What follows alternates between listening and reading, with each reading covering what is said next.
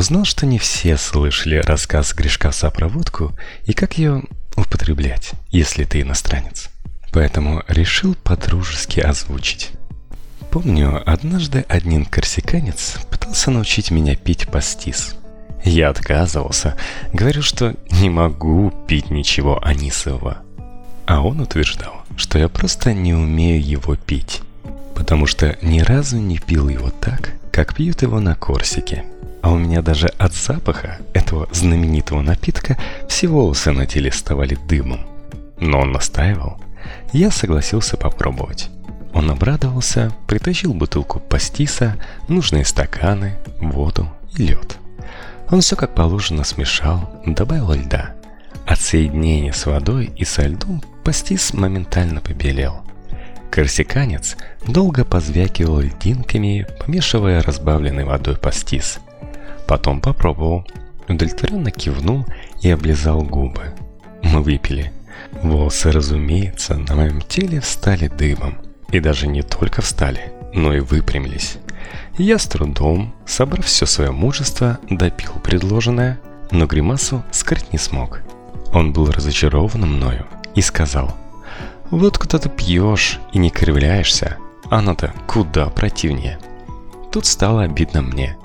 Я спросил его, как он пьет водку. Он ответил, что старается ее никогда не пить, но если пьет, то пытается проглотить ее как можно быстрее, так как вкус у водки уж больно ужасный. Однако быстрому ее проглатыванию мешает лед, плавающий в стакане. Тогда я понял, что водка – это сугубо наш напиток. Я бы даже уточнил, лично наш.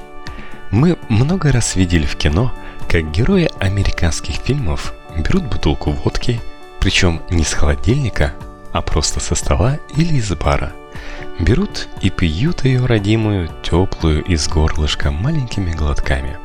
У меня такие кадры вызывают рвотный рефлекс – я часто сталкивался с тем, что европейцы и американцы считают водку самым крепким, тяжелым и почти невозможным для употребления напитком.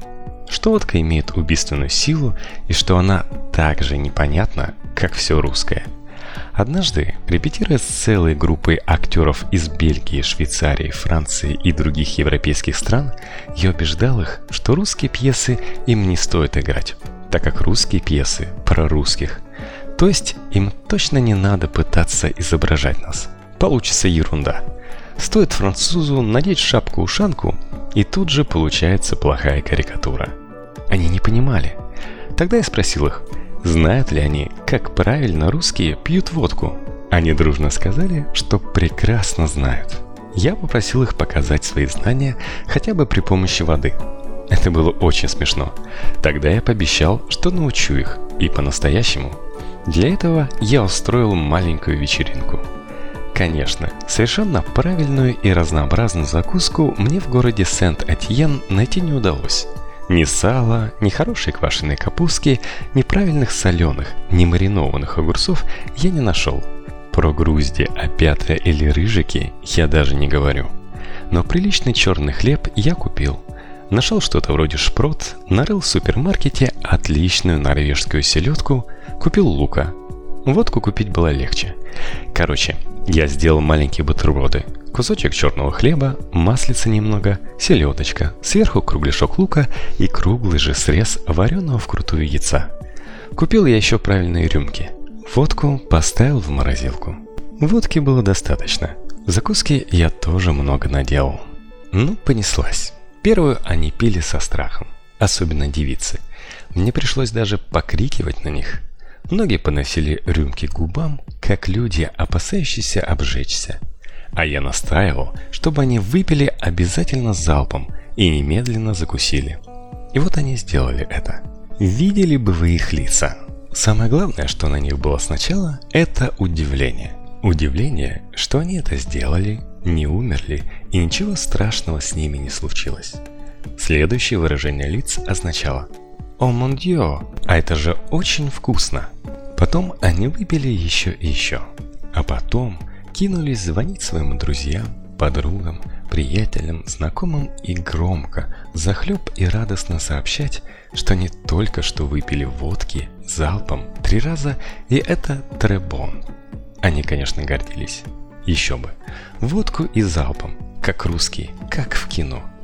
А в общем-то, во всех таких культурах выпивание водки залпом – это признак, если не смелости, то хотя бы силы. Я встретился с водкой и почувствовал ее очень не рано. Впервые я выпил водку с удовольствием после 30. До этого я пил ее, но всегда испытывал трудности при проглатывании и точно не считал водку вкусной. Мне нужен был только результат. И в этом случае результат был всегда плачевным. Убежден, что в случае знакомства с водкой необходим проводник, наставник, старший товарищ, если хотите. И нужен ритуал. Я бы даже сказал обряд. От этого во многом будут зависеть дальнейшие взаимоотношения с этим сложным и гораздо более чем просто напиток явлением жизни. Мне повезло. Мне мою первую настоящую рюмку водки налил великий русский актер Михаил Андреевич Глузский. Налил, сказал верные слова, выпил со мной и закусил. Он, можно сказать, поставил мне руку. Он передал и даже вручил мне целую науку. Я запомнил ее и постарался быть хорошим учеником. Лично для себя я эту науку понимаю так. Хотя это и не было проговорено, это стало ясно с годами и в процессе. Водку нельзя пить одному и молча. В противном случае это уже просто алкоголизм, и не более того. Коньячку можно налить себе и в одиночку, сидя вечером у камелька, подтягивая его, почитывая что-нибудь. И виски себе можно плеснуть, кинуть льда и ставиться в телевизор. Пиво можно выпить одному, глядя футбол на экране. Но водка такого не допустит. Хотя бывает много ситуаций, когда мы можем пропустить другую третью рюмочку по факту в одиночку. Но даже находясь в одиночестве, мы поднимем рюмочку, сделаем паузу, да и мысленно произнесем тост, а то и чокнемся с чем-нибудь. Вот мы уже и не одни – вот уже и беседа, пусть с воображаемым другом, пусть даже с самим собой, но диалог. Сам вкус водки требует этого. А вкус ее таков, что водку невозможно потягивать, как виски или ром. Водка требует порции в 1-2 глотка.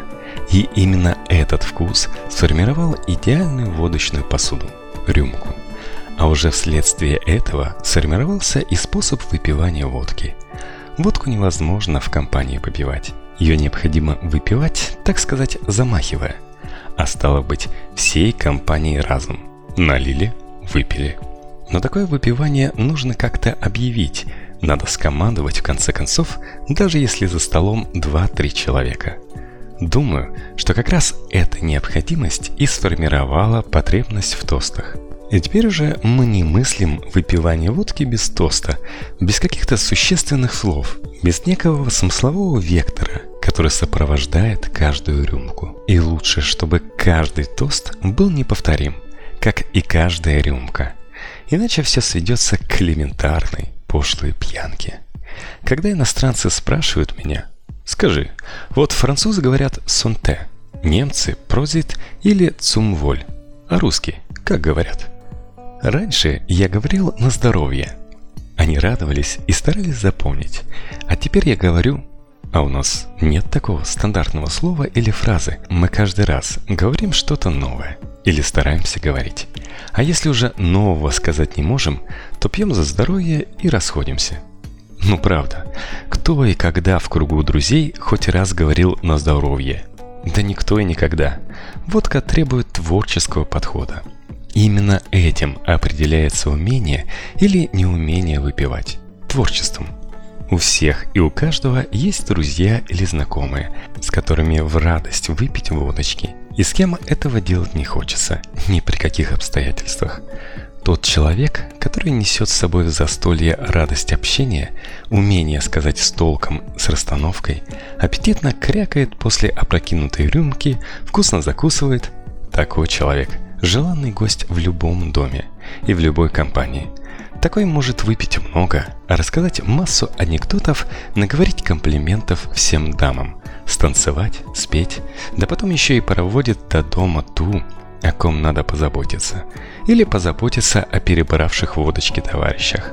Тот же, кто пьет молча, быстро и с явным желанием как можно скорее просто опьянеть, что называется, нажирается, становится помехой за столом.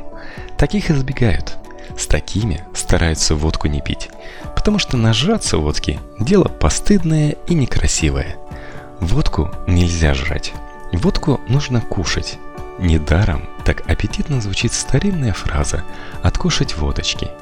Именно откушать – и никакой другой крепкий напиток в мире, кроме водки, не вызывает после выпивания желания смачно и аппетитно крякнуть и немедленно закусить выпитое. Водка – это единственный крепкий напиток, который пьется в процессе трапезы, который требует еды. Русский человек может запить еду и виски, и ромом, и даже кальвадосом. Но это тогда, когда водки нет или когда ему хочется пустить пыль в глаза – ну да, что говорить, если наш человек даже макароны заедает хлебом. Как только весь мир нам открылся, как только мы смогли по этому миру перемещаться, на нас обрушилась масса разной алкогольной информации. Но мы, благодаря глубокому пониманию того, что просто пьянство – это беда и безумие, и что любой напиток требует соблюдения особых правил и даже ритуалов его употребления, очень быстро во всем разобрались. К этому нас во многом подготовило серьезное и порой пиететное отношение к нашему глубокому национальному напитку водки. Тут я говорю о тех, кто умеет выпивать, а не о тех, кто составляет горькую статистику потребления алкоголя в нашей многострадальной державе. Так вот, мы были готовы к восприятию всех напитков мира. Мы оказались невероятно обучаемы. И вот многие из нас очень быстро стали лучше французов разбираться во французских винах и коньяках. Про шампанское я даже не говорю. Мы лучше шотландцев знаем их производителей лучших виски.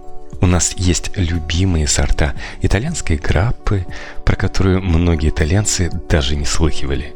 Мы в этом уже понимаем и знаем как, при каких обстоятельствах и с чем надо все это употреблять. Однако наша водка, а главное правильные способы ее принятия вовнутрь, по-прежнему остается нашим национальным достоянием и частью непостижимой русской души. Нет, европейцы и американцы, конечно, водку употребляют. Но как? Пьют ее с соками, смешивают с разными другими напитками, могут, как в кино, отхлебнуть ее родимую теплую, из горлышка.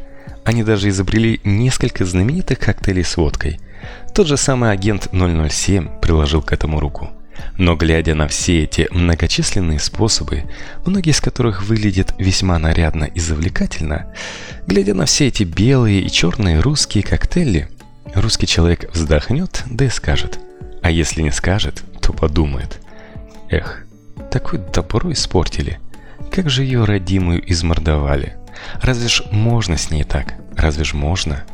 И никогда бельгиец, который варит лучшее в мире пиво, или француз-винодел из Бордо с большими черными от работы руками, или маленький потный мексиканец, который гонит из кактусов золотистую ароматную текилу, или худой бледный шотландец, твердый как дубовая доска и пропитанный виски как дубовая бочка, не узнает гениального, удивительно сильного и при этом сложного вкуса глотка холодной водки из старой граненой рюмки, оставшейся еще от деда.